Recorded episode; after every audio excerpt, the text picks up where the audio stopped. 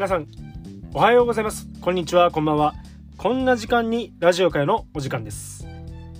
今回は今日は何の日？366日の感動物語。ある5月18日のお話をさせていただきたいと思います。よろしくお願いいたします。1867年5月18日。エコロジストの先駆者にして博物学の巨星南み南方熊楠が誕生。この森には貴重な動植物がいっぱいおるのになんでそれがわからんのや。利益だけを求める伐採がどれだけの悪影響を与えると思っているのか。南方熊楠は怒っていた。明治の終わり頃から政府は神社合祀という政策を全国で推し進めていた。これは集落ごとにある神社を減らして一町村一神社を標準にするというもので南方が生まれた和歌山県では特に強制的に推進されようとしていた。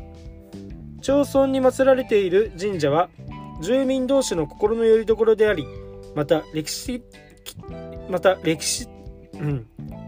また歴史的な史跡でもあった。そしてそこにはほぼ例外なく鎮守の森と呼ばれる鬱蒼とした森林がある。併合された後不要とされた神社がなくなるなくなえ不要とされた神社がなくなることで貴重な自然が破壊されることを南方が危惧したのである。南方は1867年5月18日和歌山県に生まれた。19歳からは約14年間アメリカやイギリスなどへ海外留学。さまざまな言語の文献を読み多くの研究を行った。その研究対象は年金をはじめとした生物学のほか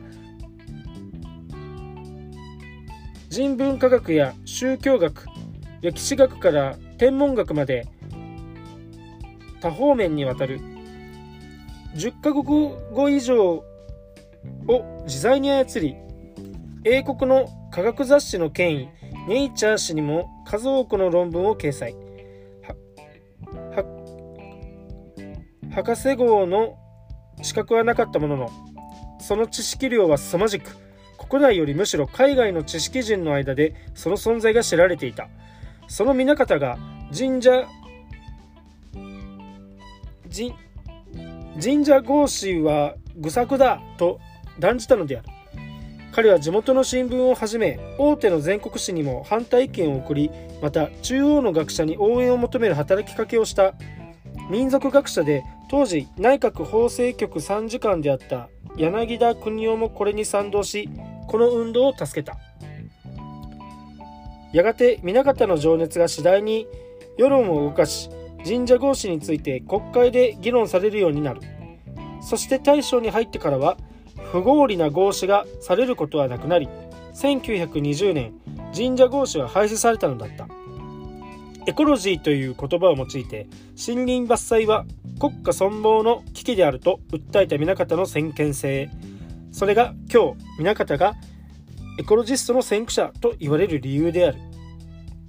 偉大な在野の学者と崇められた彼は南方先生南方さんと呼ばれ町の人々から大いに親しまれていたという。今回は5月18日エコロジストの先駆者にして博物学の巨星南方熊楠が誕生のお話をさせていただきました。明日5月19日はベトナムを独立に導いたホー・チミンが誕生のお話をさせていただきたいと思います。ご視聴ありがとうございました。